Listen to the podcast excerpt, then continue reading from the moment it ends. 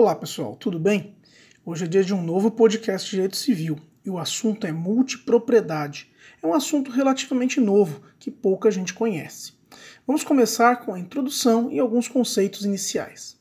Bem, a multipropriedade é uma modalidade nova de condomínio que surgiu na França em 1967 e se difundiu pela Europa e pelos Estados Unidos, chegando ao Brasil pela Lei 13.777 de 2018.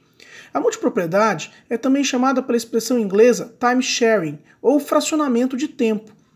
Por ela, cada condômino tem direito de utilizar sua propriedade como se fosse o único proprietário, mas durante a sua específica fração de tempo. É importante notar que, ao contrário de outros países, no Brasil a multipropriedade só é possível em bens imóveis. Em outros países, as pessoas fazem multipropriedade em iates, aviões e helicópteros, por exemplo. Não temos isso aqui.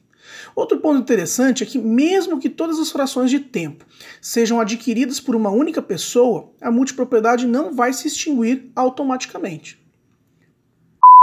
Existem algumas vantagens da multipropriedade em relação a outros tipos de condomínio. Uma delas é que cada condômino tem um tempo de uso exclusivo do imóvel, e com isso se aumenta a quantidade de pessoas que usufruem do mesmo bem.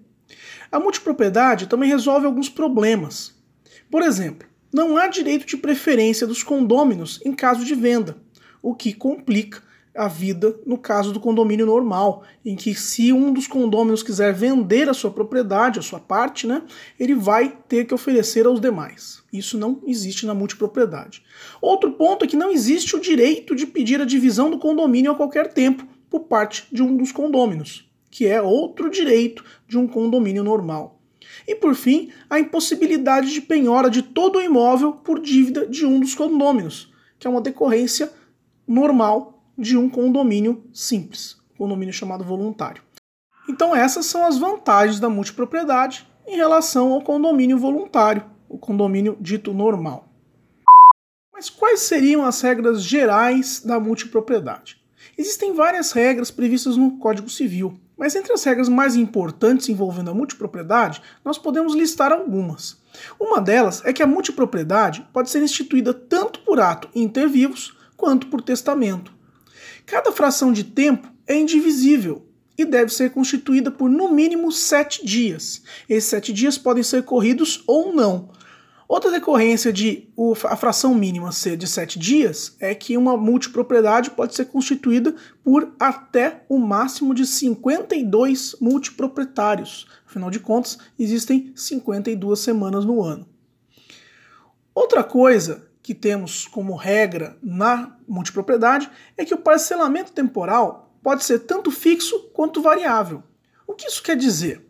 Quer dizer que o condômino pode ou ter acesso ao seu imóvel sempre na mesma época do ano, naqueles dias certos, daquele mês certo, ou haver uma variação ano a ano. Isso pode ser feito mediante sorteio, mediante leilão ou qualquer outro tipo de mecanismo de escolha que for estabelecido na convenção do condomínio.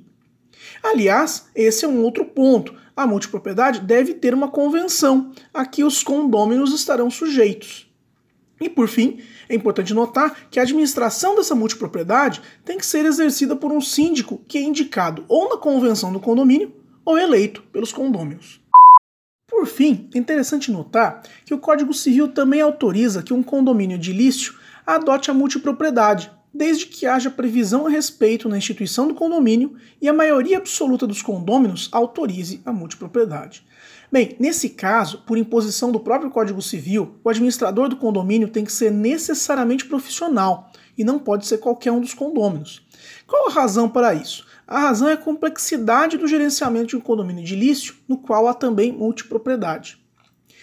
Caso um dos multiproprietários não pague as despesas ordinárias ou extraordinárias do condomínio, o Código Civil autoriza que o condomínio edilício adjudique para si a fração de tempo desse multiproprietário. Nesse ponto, temos um problema jurídico interessante. Como que um condomínio, que é um ente despersonalizado, poderia ser titular de um direito de propriedade?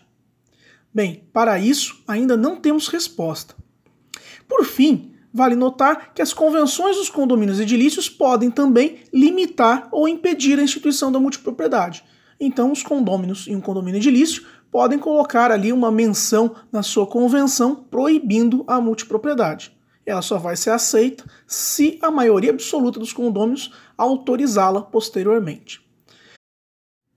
Bem, é isso, pessoal. Espero que vocês tenham gostado dessa aula sobre multipropriedade, aprendido as principais regras envolvendo esse tipo de condomínio e até a próxima. Forte abraço.